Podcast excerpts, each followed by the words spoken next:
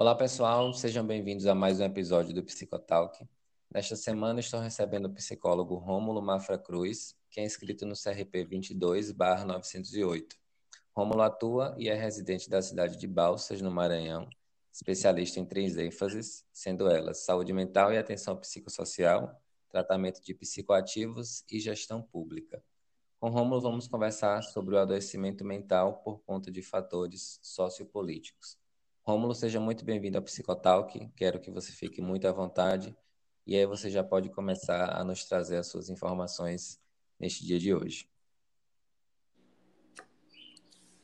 Bom dia, Ilailson. Fico honrado pelo convite.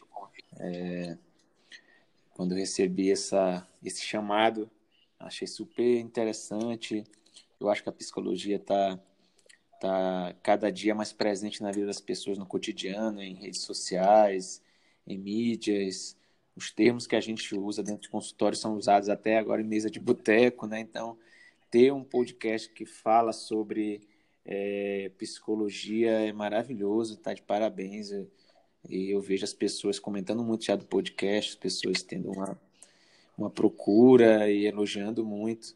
E é um prazer estar participando desse projeto.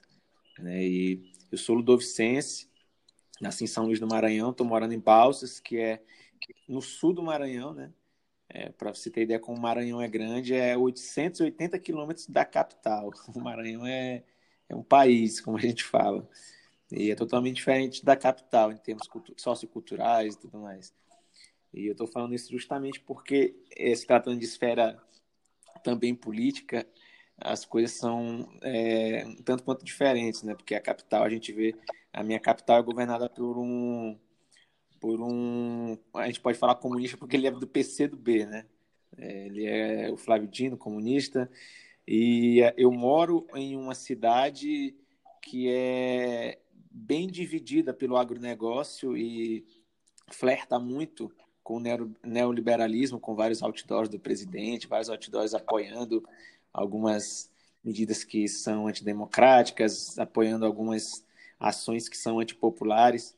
E a gente vê no dia a dia colegas tendo é, como reflexo na saúde, no comportamento, nas relações, essas, essas discrepâncias políticas. Né? A gente acha muitas vezes que ah, eu só vou votar e pronto, acabou. Né? E nos últimos anos, nos, nas últimas décadas, a gente viu quanto a política começou a fazer parte do nosso dia a dia, né? O quanto a política começou a fazer parte do nosso cotidiano, da nossa, das nossas conversas, é, das nossas relações, né? É, eu falo relações porque tem pessoas que hoje em dia se relacionam, namoram, têm amizade com pessoas que têm afinidades políticas, né? A gente vê muito disso por conta do momento que a gente vem vivendo. É muito interessante, é engraçado. A gente vê vários memes até falando sobre, na hora da paquera, perguntar em quem votou, né? E isso é reflexo do momento que a gente vem vivendo. E nesse momento inteiro, a gente vê o quanto isso influencia, como eu disse agora há pouco, nas nossas relações, influencia na, na, na forma que a gente se envolve com as pessoas, né? em forma de amizade, de namoro, seja como for. E famílias, né? E família, né? Quantas e quantas famílias a gente viu aí, é, grupos de WhatsApp tendo discussões é, calorosas, gente sendo cancelada, excluída de grupos de WhatsApp, e reuniões de família, natais, sendo é, conturbados por conta do momento político. Então não dá para a gente, hoje em dia, não dizer que o fator político tem relevância dentro das relações e dentro da nossa saúde mental. Você vai falar alguma coisa, né? Isso, exatamente. Eu ia, eu ia comentar sobre isso. A gente está vivendo em uma sociedade que tem mais consciência social do que há 5, 10 anos atrás. Né? Isso é muito óbvio para a gente, até pelos últimos, pelos últimos pleitos que, que o nosso país passou. É, a gente vê que as pessoas estão numa revolução de consciência social maior. E o que antes era assim, eu não gosto de política, hoje é essencial que as pessoas se posicionem, porque virou uma questão também de sobrevivência aquilo que eu aquilo que eu prefiro me abster pode estar sendo ali o condutor de minha própria história então cada é, é assim super válido a gente falar da importância dessa é, dessa presença política e dessa construção social que cada um precisa ter como indivíduo. Mas ao mesmo tempo, como você, como a gente estava conversando agora, você citou que isso causou mudanças nas relações, né? E a gente vê as pessoas muito, muito efêmeras no sentido de se não concordar comigo não vale nada, ou que se não concordar comigo eu vou cancelar. Eu queria te perguntar, para a gente poder começar a conversar sobre isso, fazer essa pergunta disparadora. Quais são é, as alterações a níveis mentais de saúde mental que essa relação política, ou que essa realidade política tem afetado em nossa sociedade atualmente? É, a, gente, a gente vê na forma de dialogar o quanto nós é, temos essa dificuldade em lidar com a diferença. É, eu costumo dizer que o problema do Brasil é terapia e aula de história, interpretação de textos. São, né, é, é, é uma tríade que a gente tem. E quando a gente leva para terapia, a gente vê que nós sempre colocamos os nossos problemas sociais históricos é, para debaixo do tapete. E levando para o lado político, a gente pouco discute, a gente pouco é, coloca o dedo na ferida, ouve o outro, a gente cancela, como tu bem disseste, a gente cancela, não, não quero te ouvir porque tu pensa diferente de mim. Então, isso vai fazendo com que a gente não permita conhecer o outro ou melhorar a si mesmo quando a gente não permite ouvir o outro, quando a gente não se permite compreender qual é o ponto de vista do outro. E isso é um processo, um processo de transformação, de formação, de reconhecimento, de autoconhecimento, porque a gente não consegue dar ouvido, dar escuta para o que o outro quer passar. Ah, eu votei em A, você votou em B. Eu penso isso, você pensa aquilo. Quando a gente não se permite ter esse tipo de diálogo, a gente não está permitindo que haja uma evolução mútua. Não é só nosso, não é só dele. Porque às vezes a gente até acha assim, ah, não vou conversar com ele porque com essa pessoa, porque não interessa, não vou conseguir mudar. E a questão não é mudar. A questão é compreender, é conversar, é ouvir, é entender que a gente pode respeitar a opinião do outro. E a gente teve esse jargão que tu colocou agora há pouco. É, política não se discute, né? Muita gente fala, ah, política não se discute, religião não se discute, futebol não se discute. E esse foi o grande problema da gente, não discutir os nossos principais problemas. E a política sempre foi. A gente veio de uma ditadura. E a gente nem memorial de ditadura tem. Então a gente foi colocando há muito tempo para debaixo do tapete tudo isso. A gente foi colocando esse trauma, né? A gente não lidou com esse trauma, digamos assim. Colocando o Brasil no divã, o Brasil nunca lidou com o trauma da ditadura, pelo contrário. Tanto que agora, quando esse trauma vem à tona, é com personagens enaltecendo a, a ditadura, enaltecendo tortura, enaltecendo comportamentos que são antidemocráticos e que ferem a liberdade de ir, vir e existir das pessoas. Então, quando a gente vê essas coisas acontecendo, a gente se sente na, na, na, na no direito, na, obrigação, no dever de se posicionar. E quando a gente se posiciona, a pessoa que está pensando diferente, que quer defender aquela aquele ponto de vista mais é, agressivo, se torna um rival, nos vê como rival e nós também acabamos vendo ele como rivais. E como é que isso afeta a nossa saúde mental? A gente fica extremamente agressivo, a gente fica extremamente é, recluso, isso influencia na forma que a gente começa a enxergar principalmente as relações que a gente vai ter como tu disse, a gente cancela, a gente começa a cancelar as pessoas e a gente não busca o diálogo. E é, é, é freudiano, né? É, é a catarse vem da, vem da, da fala, né? Essa da gente conseguir verbalizar, da gente conseguir expressar o que a gente está sentindo. E essa forma de expressão, muitas vezes, vem desordenada, vem violenta, vem agressiva, é o que está acontecendo nos dias de hoje. E isso é um adoecimento psíquico é uma forma de adoecimento psíquico da sociedade. Quando a gente não consegue expressar de uma maneira saudável o que a gente está sentindo, o que a gente está pensando. E a gente vê a, a incapacidade desse diálogo quando a gente coloca, tenta colocar argumentos e já vê é, ataques, né? A gente vê ataques pessoais. Não, ah, mas você isso, você é aquilo, você fez isso, você fez aquilo. A gente não consegue deixar justamente no campo de ideias. A gente vê o quanto isso, isso é um tipo de, de adoecimento, isso é um sintoma de adoecimento. A gente não conseguir de uma forma saudável é, expressar o que a gente está sentindo, o que a gente está pensando. É, é o que a gente chama de comunicação não violenta, né? A forma de se comunicar sendo violenta é um tipo de sintoma psíquico. É por isso que a gente pensa às vezes que adoecimento é somente algo que é, é somático, que é psicossomático, né? Que é algo que vai transparecer, ou a gente vai precisar tomar uma medicação. Muitas vezes as pessoas pensam isso porque é mais fácil de acreditar. Mas o adoecimento mental, ele é sutil. E se tratando desses fatores sociais, sociopolíticos, a gente vê muito mais no coletivo a gente vê o comportamento das pessoas, a comunicação violenta, a gente vê a expressão violenta, a gente vê a, a forma de relacionamento é, tóxica, a gente vê cancelamentos, a gente vê afastamento, a gente vê solidão, a gente vê depressão. É, eu lembro que quando terminou as eleições, Elailson, eu fui um militante ferrenho, sempre fui, sempre fui ouvindo muito com política, e dei a cara a tapa e dentro da psicologia nós tivemos divisões, porque é, é, é, é, impensável a psicologia, dentro do nosso próprio código de ética, fala muito sobre direitos humanos, a gente defender certos candidatos é, indo contra o que a nossa, a nossa profissão prega, né? É, então, é, ficou extremamente desconfortável dentro do próprio, do, da própria classe né? Eu digo numa esfera aqui regional aqui da gente no Maranhão, onde teve esses, essa, essa, é, a gente teve essa rachadura mesmo. E teve um adoecimento. Tive vários colegas que adoeceram. Quando terminou a eleição, eu lembro que muitas pessoas ficaram tristes, outras felizes, lógico. É, um perde, o outro ganha, e um comemora o outro chora.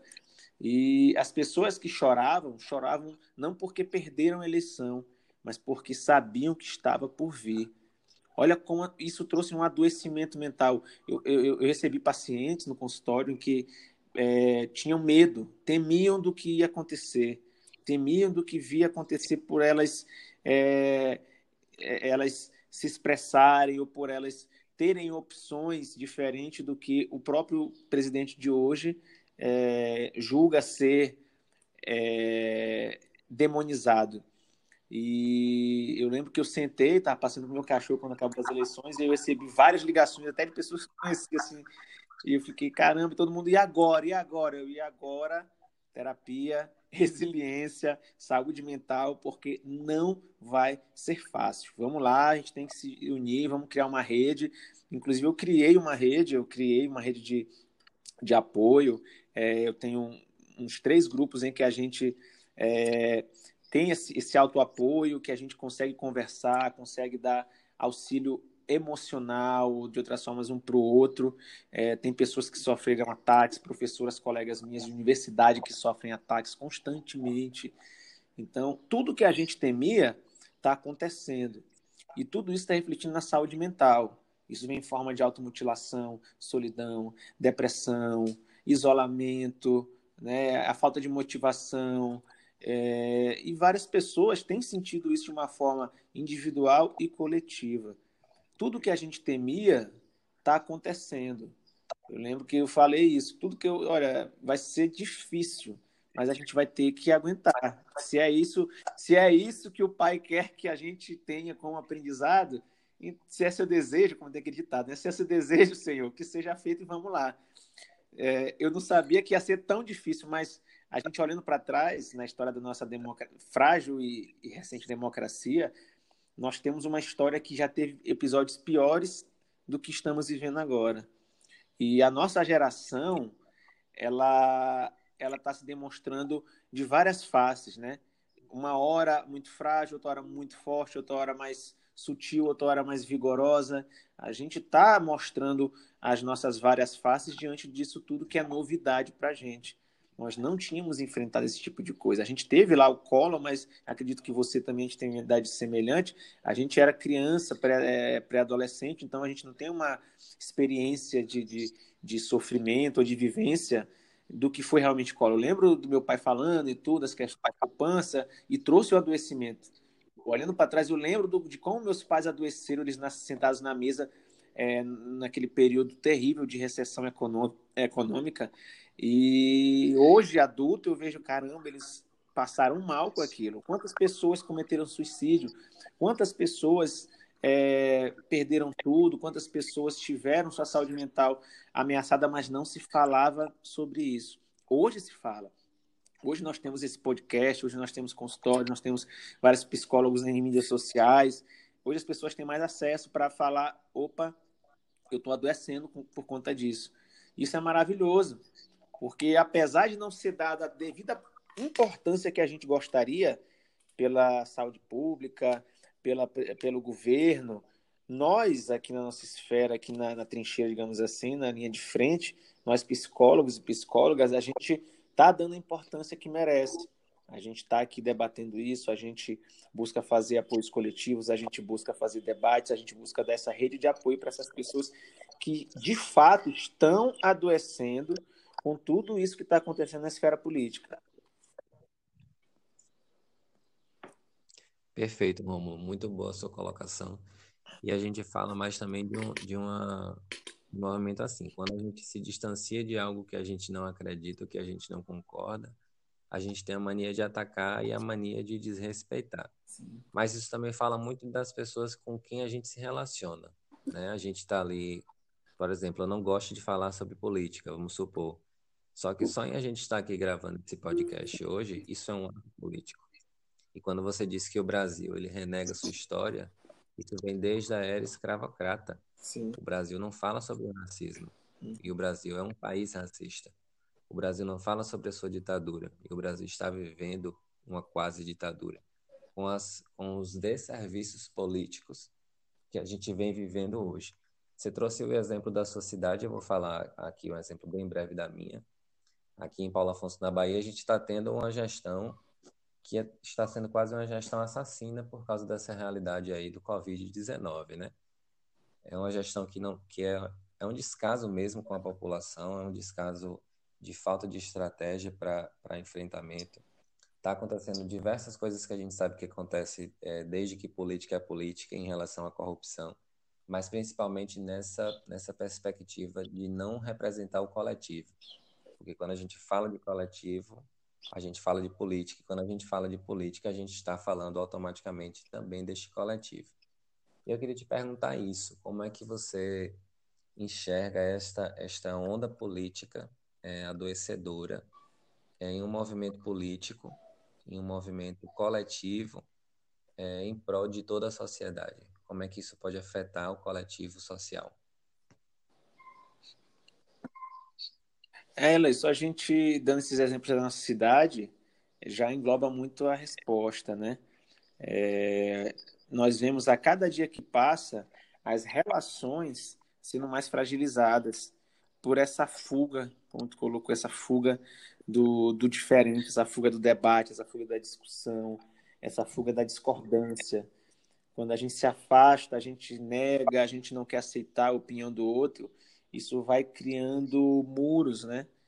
E esses muros, eles não ficam só resumidos em a relação entre Rômulo e, digamos que, meu vizinho, não. A gente vai criando esses muros e levando eles para toda a nossa esfera social, as nossas relações no trabalho, é, na faculdade, é, no mestrado, na academia, no futebol. Então eu vou, por exemplo, eu tô indo jogar meu futebol, mas eu não vou falar com, com o Ilailson, porque o Ilailson não votou no mesmo que eu votei. Então a gente não tem condição nem de sentar junto. Isso está acontecendo muito. A gente não está conseguindo fazer isso, a gente não está conseguindo entender essa diferença.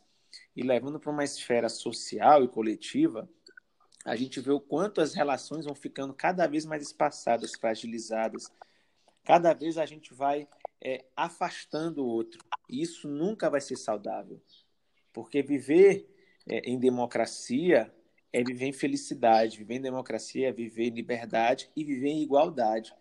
Se a gente não está conseguindo fazer isso, nós também estamos falhando. E isso é uma maneira coletiva. É, todas as partes não estão conseguindo entender o conceito real de democracia. Isso é uma autocrítica também. É, para a gente conseguir falar com clareza sobre tudo isso, a gente precisa também olhar de todos os lados, para todos os lados e de todos os lados, né? Um prisma, digamos, é um prisma que a gente precisa usar na forma de visão para que a gente entenda o quanto é importante o diálogo. E nós, enquanto psicólogos, temos sempre que defender isso. E na própria esfera política, por isso que é difícil, às vezes, é, ser psicólogo e militante, porque as pessoas cobram um determinado comportamento e a gente precisa. Precisa não, a gente, por natureza, é, preconiza e busca o diálogo. Pô, como é que você vai conversar com esse cara e tudo? Eu, porque precisa. Porque precisa. É isso, irmão. E lá atrás, eu já pensei, como você também já disse, eu vou cancelar, não tem diálogo com esse tipo de gente.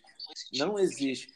Infelizmente ou felizmente, nós psicólogos preconizamos pelo diálogo, pela escuta, pela compreensão, pela compaixão, pela empatia, nos, até nos momentos mais inoportunos.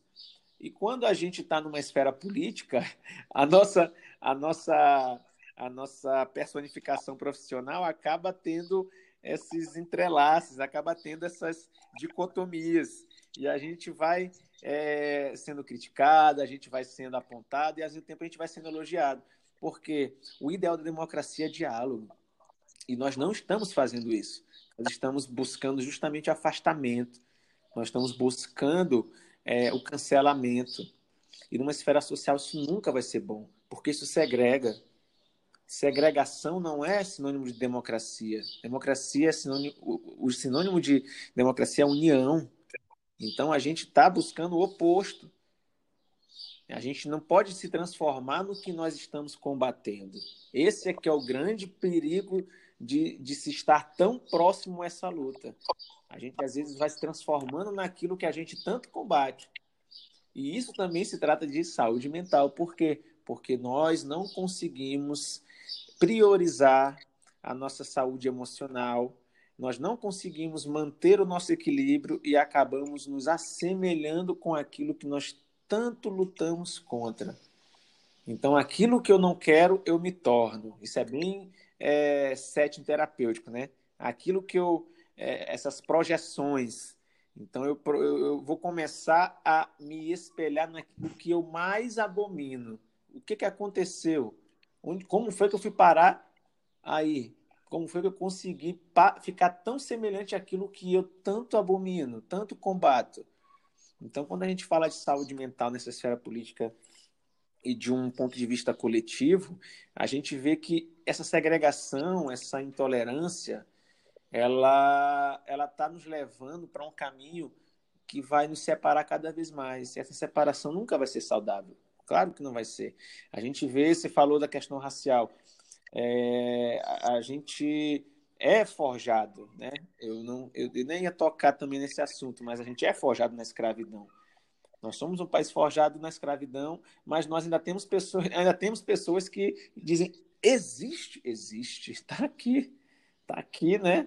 Agora que eu estou vendo, pois é, agora que está vendo. Então, enquanto não se colocar a pauta racial no país, que é urgente, colocar essa urgência, colocar a pauta racial de uma forma é, é, prioritária, eu acredito que as outras pautas elas não vão se interligar, porque a pauta racial se trata de humanidade, se trata de sobrevivência.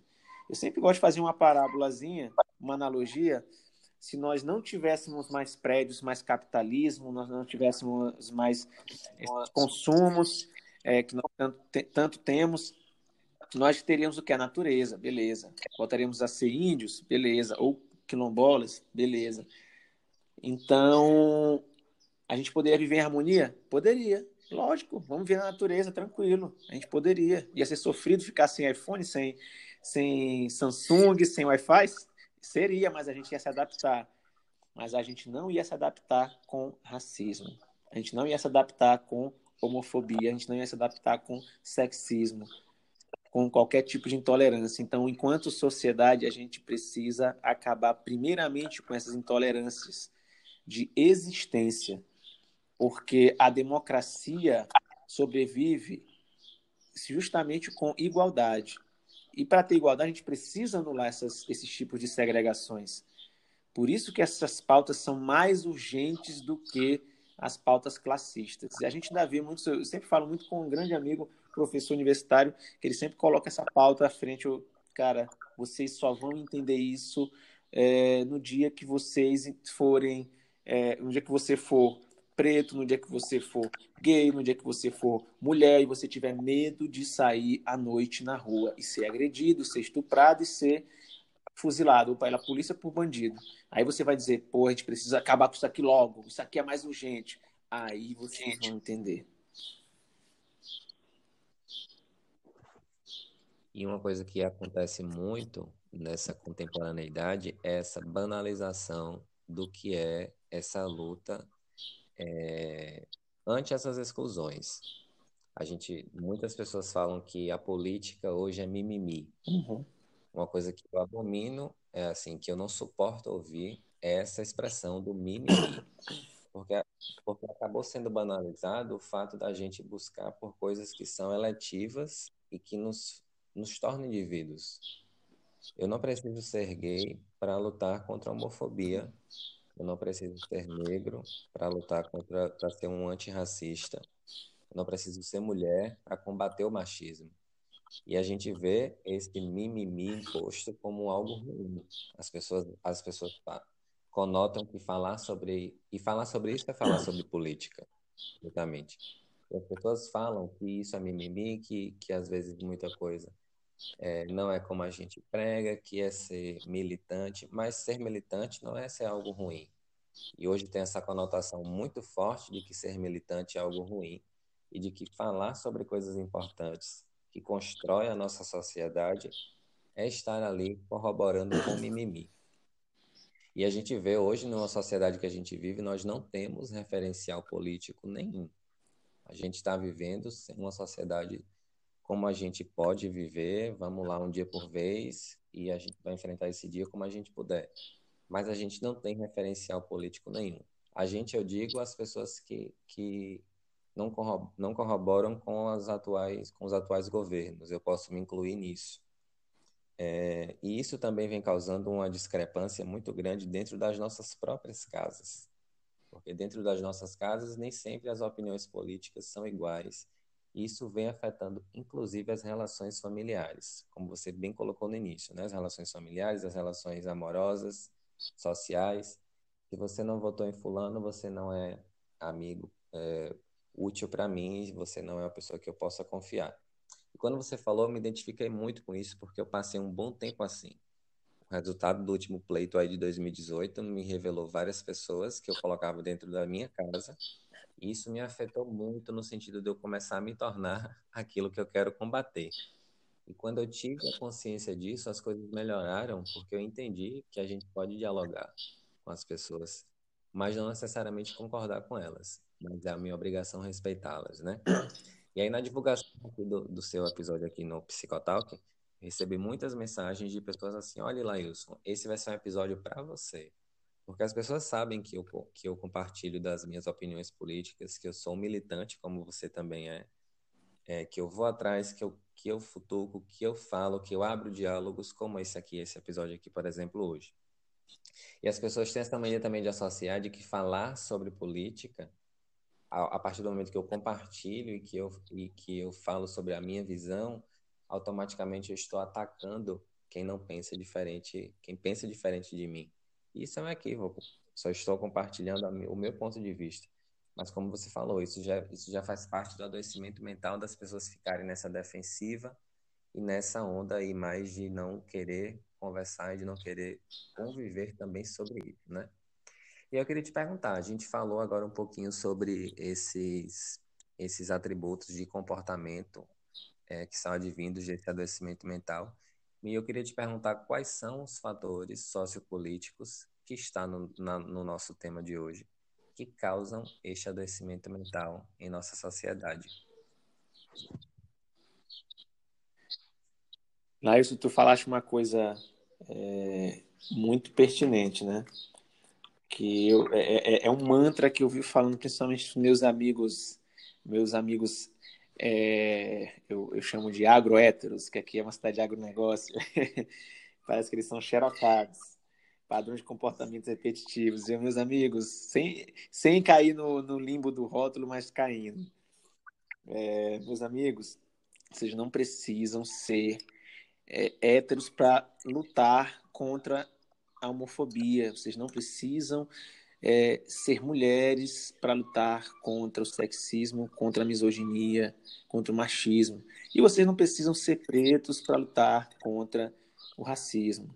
Vamos lá, lugar de fala, a gente confunde muito lugar de fala com, ah, eu não posso falar sobre isso, a gente pergunta. Gente, lugar de fala é onde você está inserido. Lugar de fala é diferente de protagonismo. Protagonismo é só quem vive. É só quem vive. É só quem sente, quem tem a vivência, experiência. Mas seu lugar de fala pode ser também. Você pode estar junto, só tem que saber o seu lugar. É como eu, é, uma analogia que eu gosto de fazer é você entender que você é o hold desse, desse, desse artista. O artista é o Ilailson. Eu sou só o, o hold dele. Eu vou aqui, opa, qualquer coisa eu tô aqui, hein? Vamos lá, eu ajudo, mas o estrela não sou eu, não. Então, dá para a gente fazer nosso papel todo mundo junto. Sobre os fatores sociopolíticos é, que adoecem a gente, eu acredito que a gente pode tomar, a gente toma como ponto de partida é, as, as últimas eleições. Tudo que aconteceu nas últimas eleições foram novidades, é, tudo não, mas muitas coisas foram novidades para todas as gerações, para os nossos pais, para os nossos avós, para nós, geração X, Y, Z, todas as gerações tiveram um impacto muito grande com os conteúdos, com as informações, com as mamadeiras de piroca, com as fake news, com as agressões à, à comunidade LGBTQ+, com as agressões às mulheres, com as agressões aos quilombolas, com as agressões aos índios. Tudo isso foi uma coisa tão maçante que, que trouxe essa animosidade entre, as, entre, a, entre os grupos, né? sem contar a classe. Né?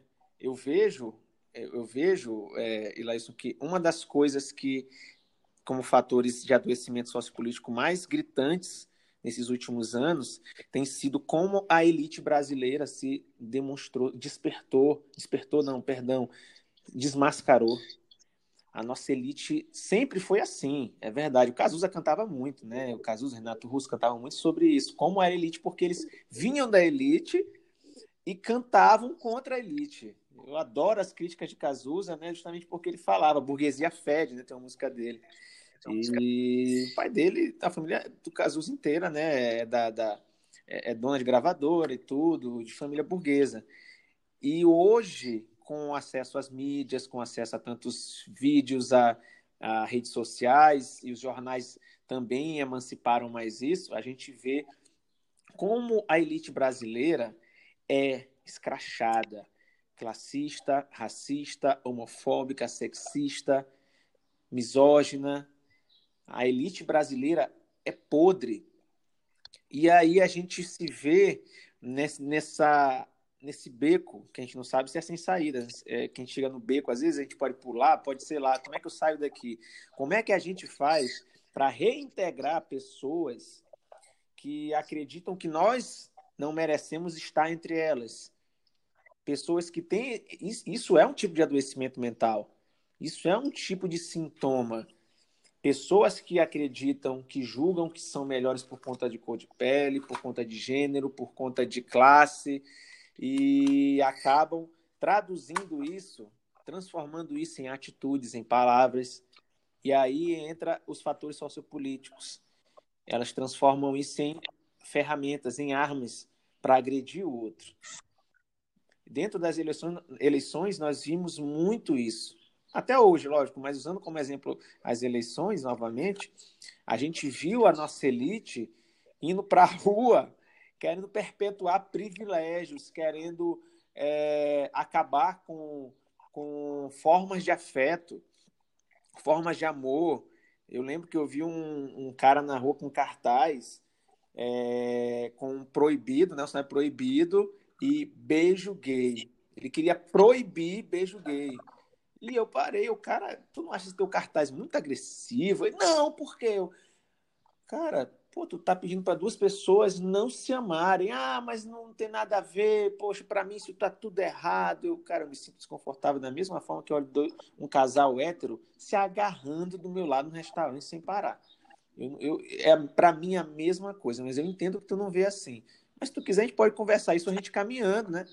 E lógico que ele não quis muito conversar. Eu digo lógico porque a posição dele foi bem é, agressiva e, e ele não quis muito o diálogo né? e, e, e, caiu até na, naquela, naquela esfera bem é, é, machista, né? homofóbica, de que ah, tu é gay, gay. Mas quem te disse que gay é xingamento? Quem foi que disse que gay é xingamento? Que nós somos criados, é, eu sempre digo com os meus amigos, eles tiveram a oportunidade de estar ouvindo, a gente fala muito sobre isso. Ah, mas tu também já fez muito isso. Sim, eu já fiz. Mas nós somos, nós, nós somos criados como babacas. Permanecer babacas depois de ter tanta informação já é opção, opção de ignorância, de viver na ignorância.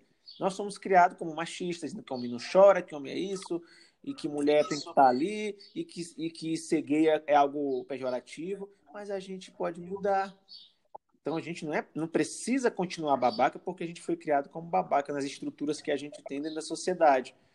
E aí essas esferas políticas se transformam nisso, estruturas que vão perpetuando as relações individuais e coletivas e adoecem a gente.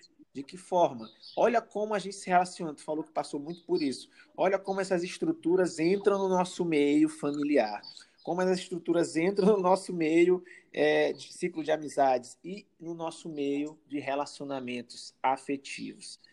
Então, é, é, as formas que a gente adoece psiquicamente através de fatores sociopolíticos, elas, elas são uma reação em cadeia. Elas vão além do simples partido A, partido B. Elas vão dos partidos, elas vão das opções, elas vão dos posicionamentos, dos pensamentos, dos tabus e vão entrando no emaranhado da nossa vida, até chegar num ponto que a gente se sente extremamente invadido, a gente se sente mal, a gente se sente adoecido, porque dentro da minha casa eu não consigo ter acolhimento, eu não consigo ter voz, eu não consigo ter afeto, porque nós temos opiniões políticas diferentes, nós temos divergências. E, infelizmente, nós não estamos conseguindo dialogar. Eu vou adoecer.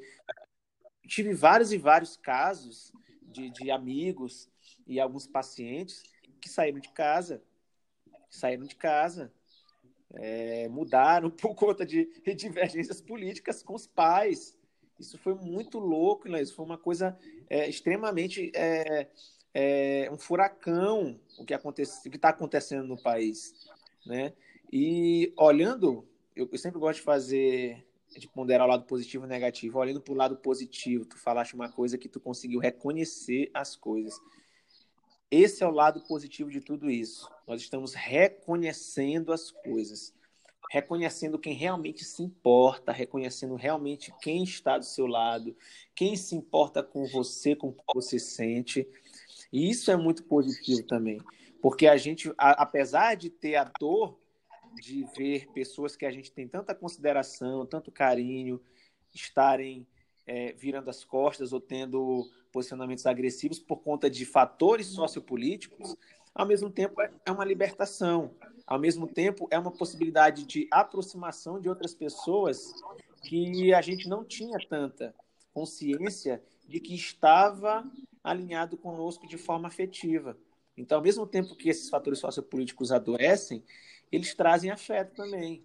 Trouxeram muitos afetos, trouxeram relacionamentos, trouxeram amizades, trouxeram namoros, trouxeram casamentos. Ao mesmo tempo que ele vem ferindo, ele vem aproximando. Então, é muito interessante esse, esse movimento que a gente está vivendo agora, esse, esse momento que a gente está vivendo. E tu falaste uma coisa muito interessante, muito importante, a, a, demonização de quem se importa, né? O mimimi, eu sempre costumo dizer, o mimimi é, novo, é o novo argumento do ignorante. Porque, ah, eu não quero, eu tenho medo do conhecimento. Eu tenho medo de quem sabe mais do que eu. Então eu vou desrespeitar, eu vou querer humilhar, eu vou dizer que é mimimi, eu não vou demonstrar afeto. E quando eu escuto alguém falando isso, ah, é mimimi, isso é besteira, é vitimização, eu já entendo que aquela pessoa não tem a capacidade de se colocar no lugar do outro, que é o lugar mais longe que existe na face da Terra, o lugar do outro. Só que para muitos é muito complicado de fazer essa, essa, essa ponderação, né? E quando eu estou com os meus colegas assim é, debatendo sobre política, eles sempre falam isso. Rapaz, só fala isso porque é psicólogo. Eu, Talvez seja, mas isso não impede você de ser também. Porque a gente não precisa ser psicólogo para demonstrar empatia, compaixão, compreensão. Eu entendo que por ser psicólogo isso pode facilitar um pouco esse meu, essa minha visão. Mas todos nós podemos seguir esse caminho. Da mesma forma que eu não preciso ser preto para sentir o racismo, eu não preciso ser psicólogo para praticar empatia, né? Isso é muito bem posto, muito bem colocado. E aí, Romulo, para a gente se encaminhar aqui para o final do nosso encontro hoje, queria que você deixasse para as pessoas, é, caso existam, né, caso se for possível, métodos de comportamento é, para que elas possam praticar em seu dia a dia, para que esses, esses fatores sociopolíticos é, não afetem a saúde mental de quem nos ouve de forma tão agressiva e de forma tão massiva como a gente vem vendo aí nos últimos dias. Massa. É, não se trata de receita de bolo e nem de coaching, tá, gente? Como diz um grande amigo meu, terapeuta também. São orientações, orientações que a gente tem através de estudos, através de, de, de vivências terapêuticas para que a gente possa minimizar esses efeitos, é, esses danos psíquicos através da, da esfera que a gente está vivendo um momento político extremamente doloroso. É, diminuir o número de informações, diminuir o número de acessos a informações, principalmente as ruins. A gente só tem informação ruim, na verdade, né? Dificilmente a gente vê uma coisa boa do governo atual. Então, diminua esse, esses acessos, é, diminua o número de grupos diminui o número de grupos, principalmente que, grupos agressivos, grupos que trazem é, mensagens que te deixam em, em, uma situação extremamente de desconforto. Isso não é fuga, tá, gente? Isso é preservação mental mesmo, é diminuir, não é apagar, é diminuir, é selecionar o que você vai digerir. A gente tem que selecionar o que a gente ouve, o que a gente vê também. É, buscar atividades que possam ocupar esse tempo de uma forma prazerosa. Eu não gosto de dizer ocupar o tempo produtivamente. A gente não tem que produzir o tempo todo, a gente precisa ter prazer. Então, ao invés de a gente estar o tempo todo perdendo nesse celular, que o celular é uma ferramenta poderosíssima, mas ao mesmo tempo adoece demais, a gente pode estar buscando aprender uma nova língua, a gente pode aprender um instrumento novo, a gente pode buscar é, uma, é, curso de pintura, plantas, fazer um jardim, passear com o cachorro, passeios contemplativos, estar em contato com a natureza. É um momento que a gente precisa estar em contato com a nossa com o nosso eu para alcançar nossa melhor versão. A gente precisa estar forte mentalmente, emocionalmente e fisicamente, atividade física também, não pode deixar passar, porque a gente está em literalmente uma zona de confronto. Zona de confronto é desgastante. E não menos importante, Lailson, eu acredito que a gente precisa também é, fazer aquela coisa, como é que chama? Terapia. Façam terapia, gente. Não abram mão de fazer terapia. Não subestimem o que a gente está passando. Todos nós estamos passando por um momento crucial na vida. É, pandemia, é, momento político extremamente delicado, fora nossos nossa mudança de rotina, nossos trabalhos, as nossas neuras, as nossas nossos conflitos emocionais, existenciais e conjugais. Então façam terapia, não, abra, não abram mão de ir ao psicólogo, não abram mão de ter essa escuta qualificada e principalmente rede de apoio. Tenham a rede de apoio de vocês. Eu falei agora há pouco que eu fiz vários grupos. Eu fiz esses grupos justamente para criar essa rede de apoio, para que as pessoas se conheçam e tenham essa possibilidade de se apoiar, de se acolher, de fazer novas amizades. Ah, eu só vou fazer amizade com quem pensa igual a mim? Não, claro que não. Mas a gente precisa escolher os lugares que a gente vai, é, os palcos que a gente vai subir, as batalhas que a gente vai travar. Isso é muito importante também. Você escolher, ter essa escolha para preservar sua saúde mental. Você tem que entender quais são os diálogos que valem realmente a pena, para não saber se é só o desgaste, se vai se tornar em algo pior, ou se, opa, aqui tem uma possibilidade de escuta, de compreensão, vamos lá. Porque a gente não pode ir sempre na ideia de cancelamento, de se afastar, de se isolar. A gente tem sim pessoas que pensam diferente de nós, mas que estão dispostas a dialogar.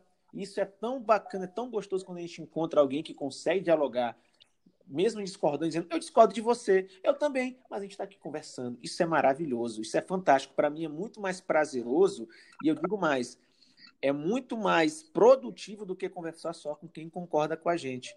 Né? Eu sempre digo, eu dizia para uma, uma ex-namorada minha que ela fugia muito de conflito. Conflito é o que leva ao conhecimento, esse atrito. Lembra os átomos? Então a gente precisa sim desses conflitos. A gente não vai viver só de paz, é impossível. Mas nós precisamos entender que o conflito ele serve para ajustar as relações. E isso vale para essas questões políticas. Nós estamos em conflito para se ajustar.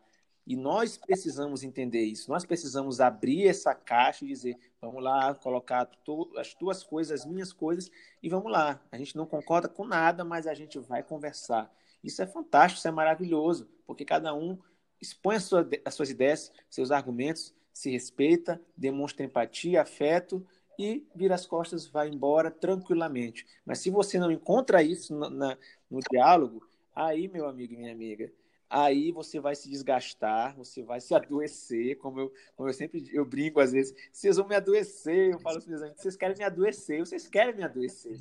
E às vezes eu me preservo. Com os próprios amigos, eu digo, não, não, vou, não, vou, não vou hoje conversar isso com vocês, porque é, tem conversas que nem todo mundo está pronto para ter. Essa é a real. Perfeito. nessa escolha aí que você trouxe para a gente dessa, desse cuidado de como a gente usa a internet, é muito, é muito prático e muito viável a gente também falar das redes sociais. Esse, essa redução desse uso. O celular está aí a nosso favor, como você colocou. Sim. E eu sou uma pessoa que fez essa redução, essa redução de uso das redes sociais, justamente pela quantidade de informação que a gente tem hoje. Hoje a gente é bombardeado de informação a todo momento. Uma hora a conta vai chegar e eu reconheci esse meu espaço. Eu não estou pronto para pagar esta conta.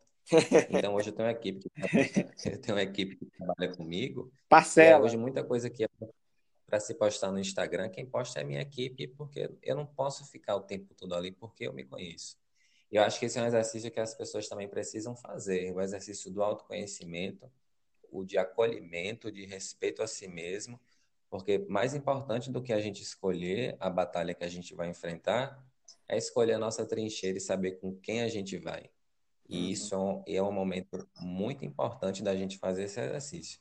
Eu, nos meus lugares de fala privilegiadas, que eu sou uma pessoa repleta de privilégios e a gente precisa reconhecer os nossos privilégios, eu jamais vou saber o que é sofrer racismo, mas eu sei o que é homofobia, eu sei o que é o machismo, eu já fui machista, eu fui criado numa família, numa família machista.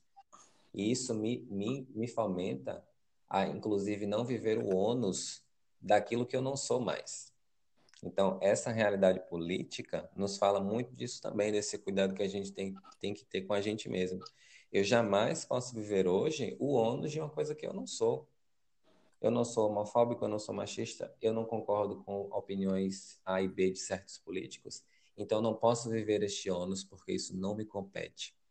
Isso só, isso só é possível, só é alcançável quando a gente tem esse autoconhecimento e a gente exercita o autoconhecimento. E aí, Romulo, eu queria te agradecer assim de uma forma grandiosa por você ter aceitado o nosso convite. Eu te disse no privado e digo aqui abertamente ao, ao público. Tive acesso ao seu trabalho e você é um homem, você é um profissional, você é um indivíduo necessário em sociedade pelos construtos que você tem, pelas coisas como você faz, pela forma como você exerce a sua profissão e o seu lugar de fala e o seu lugar de protagonista, como você disse no início, que são duas coisas diferentes. Você exerce essas duas, esses dois lugares de forma maestral e você é uma pessoa necessária e você não poderia não ficar aqui e não fazer parte do Psicotalk. Eu quero que você volte aqui em outra oportunidade para a gente dialogar sobre outras coisas. A casa é sua e mais uma vez muitíssimo obrigado por hoje, tá bom?